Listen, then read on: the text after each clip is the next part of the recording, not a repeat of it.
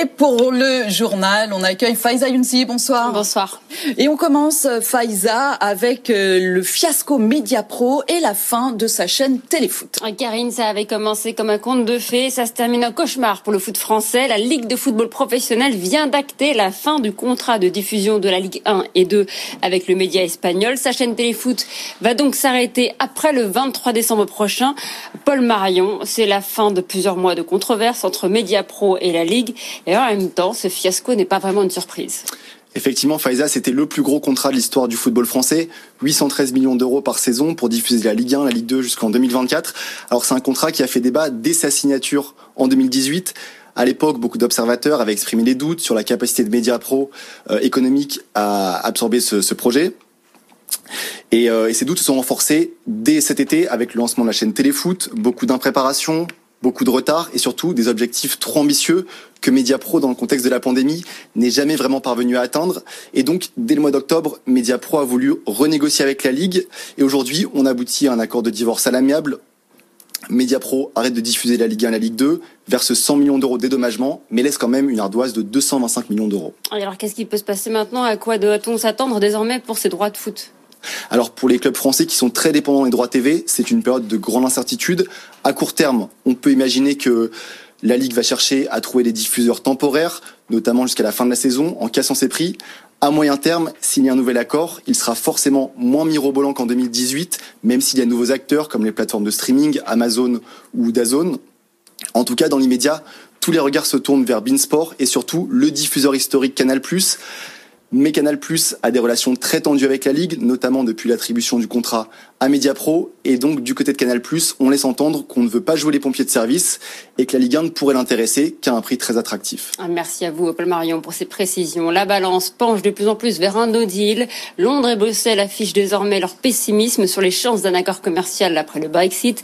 La présidente de la Commission européenne, Ursula von der Leyen, a confié aux dirigeants des 27 réunions au sommet euh, que les espoirs d'un accord étaient faibles. Les négociations doivent malgré tout se poursuivre jusqu'à dimanche. Une grosse déception pour Sanofi qui aura du retard dans le lancement de son vaccin anti-coronavirus qu'il prépare avec GSK. Il ne sera pas prêt avant la fin de l'année prochaine, à quatre jours de la publication prévue des résultats cliniques des phases 1 et 2. Il a dû reconnaître que ces résultats n'étaient pas à la hauteur des espérances, notamment auprès des personnes âgées. C'est un véritable coup dur pour le laboratoire français, euh, car d'autres vaccins, dont celui de Pfizer BioNTech, ont déjà des autorisations de mise sur le marché.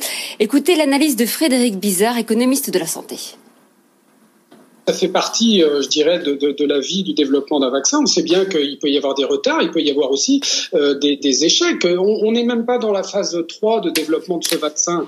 Donc déjà, on a l'air d'être absolument sûr qu'il va y avoir un vaccin euh, Sanofi à partir de cette recherche, mais rien n'est moins sûr. La phase 3 peut révéler un, problème d'efficacité ou un problème de sécurité.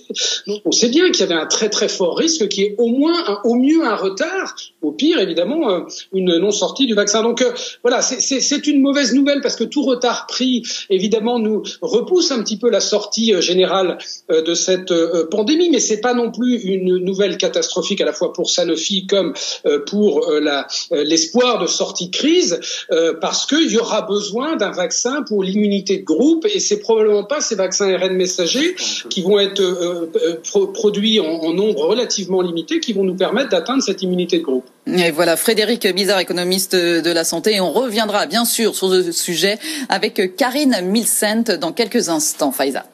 C'est confirmé, les stations de ski ne pourront donc pas rouvrir leur remontée mécanique à Noël. Le Conseil d'État a rejeté aujourd'hui le recours recours déposé par des élus de la montagne. Alors il y a une lueur d'espoir de réouverture pour le 7 janvier euh, si la situation sanitaire le permet. Euh, d'ici là, les professionnels de la montagne seront soutenus financièrement à hauteur de 400 millions d'euros. Puis hier, Jean Castex a également douché les espoirs du monde de la culture en maintenant tous les lieux accueillants du public fermé jusqu'au 7 janvier, un secteur qui continuera de profiter des aides. Et puis ce seront des lignes de plus dans le budget qui sera examiné en deuxième lecture la semaine prochaine à l'Assemblée. Et Bercy vient de donner ses toutes dernières prévisions de croissance, de déficit et de dette pour l'année prochaine. Euh, Thomas Asportas, bonjour. Alors, à quoi faut-il s'attendre? Alors, on va d'abord commencer, Faiza, par euh, la croissance, ou plutôt la récession, malheureusement, cette année. Hein. Et Bercy maintient sa prévision pour 2020, moins 11%. Le consensus des économistes, lui, il est un peu moins pessimiste. Hein. Ils calculent, eux, que ce serait une récession cette année de moins 9%. Mais Bruno Le Maire répond qu'il veut rester prudent et responsable. Bercy maintient aussi sa prévision de rebond pour l'année prochaine, plus 6%. Et là aussi, c'est un chiffre qui est un petit peu moins optimiste que ceux des économistes. L'OFCE, par exemple, ce matin a annoncé un chiffre de 7% pour l'année prochaine. Ensuite, le déficit. Le gouvernement revoit assez nettement sa copie pour l'année prochaine. La prévision de déficit passe de 6,7% à 8,5% pour deux raisons. Un, moins de recettes fiscales que prévu, évidemment, moins de croissance, donc moins de rentrée de TVA, d'impôt sur le revenu ou sur les sociétés. Et puis deux, les dépenses de soutien à l'économie, ça va continuer l'année prochaine. En tout, ce sont 23 milliards d'euros qui sont budgétés pour 2021. Et qu'est-ce qu'il y a précisément dans ces 23 milliards, Thomas? Alors, dans ces 23 milliards d'euros, il faut comprendre qu'il y a une partie de l'enveloppe qui est significative et qui est de l'argent qui est déjà annoncé ou recyclé.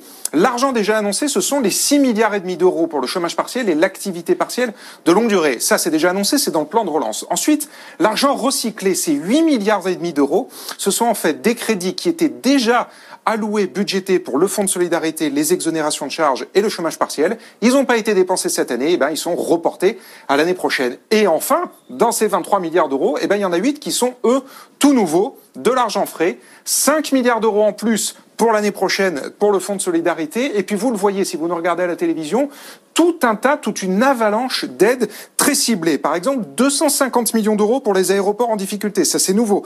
400 millions d'euros pour les remontées mécaniques, vous le disiez il y a un instant. 400 millions aussi supplémentaires pour les masques, 200 millions d'euros en plus pour les jeunes ou encore 400 millions pour les précaires et les extras. Il y a aussi une nouvelle aide pour la culture. Roselyne Bachelot parlait ce matin d'une enveloppe de, de 35 millions d'euros qui a confirmé. Une nouvelle aide aussi pour la Poste. Tout ça fait au total 8 milliards d'euros frais pour soutenir l'économie l'année prochaine. Merci Thomas Sportas. On reviendra euh, tout ça plus, euh, on reviendra sur tout ça plus en détail avec vous euh, dans quelques minutes. Faiza, merci beaucoup à vous. On vous retrouve à 19h pour un nouveau journal. Nous, on fait un tour sur les marchés.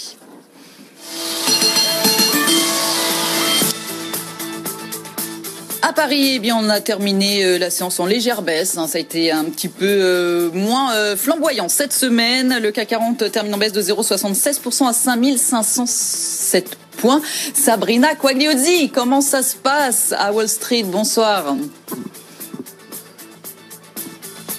Bonsoir Karine, ravie de vous retrouver. Bah écoutez, c'est c'est la baisse euh, aujourd'hui qui l'emporte euh, cette semaine qui aura été marquée par de nouveaux records sur les trois indices euh, américains, avec une séance qui aura été marquée aussi bien sûr par des IPO. Si on regarde un petit peu la, la réaction aujourd'hui, Airbnb, on est encore en hausse après avoir grimpé de plus de 110% hier. Airbnb prend plus de 3%. On a DoorDash également qui perd 6% aujourd'hui, IPO du numéro 1 de la livraison de repas aux États-Unis qui s'est faite mercredi dernier là aussi, une grosse explosion. Et mais depuis hier, le titre est en repli. Euh, des valeurs euh, que l'on surveille aujourd'hui, Disney, qui est un plus haut euh, historique, 175 dollars, qui s'envole de 13% grâce au succès de sa plateforme de streaming Disney+, plus de 85 millions d'abonnés payants. Et ce n'est pas tout, hein, puisque le groupe s'attend à des chiffres assez incroyables, entre 230 et 250 millions d'abonnés payants ici aux États-Unis d'ici à 2024. Le marché clairement après, si on termine rapidement avec Lululemon, le résultat du jour, le titre perd 5%. Pourtant, les résultats étaient euh, supérieurs euh, aux attentes de la communauté euh, financière. Voilà donc pour cette séance, le rouge qui l'emporte. On est aussi très triste parce que bah, on ne verra plus Karine et c'était un honneur de partager ces, ces moments d'antenne avec vous Karine. Je ne suis pas à côté, mais je vous embrasse très très fort. Merci beaucoup Sabrina. Et vous, vous restez heureusement pour nous euh, du côté, heureusement pour BFM Business à Wall Street et depuis euh, New York pour euh, nous tenir au courant de tout ce qui s'y passe et notamment du côté de la bourse. Merci beaucoup à vous Sabrina. À très bientôt. Tous les week-ends sur BFM Business, l'hebdo des PME vous propose un tour d'horizon des PME françaises, ces entreprises qui sont au cœur de l'économie. Quelles sont leurs particularités? Quel développement? Partez à la rencontre de ces dirigeants d'entreprises passionnés qui réussissent. L'hebdo des PME, produit par Média France et présenté par Jeanne Baron, tous les samedis et dimanches sur BFM Business. L'hebdo des PME, avec Média France, le partenaire média et contenu de toutes les PME.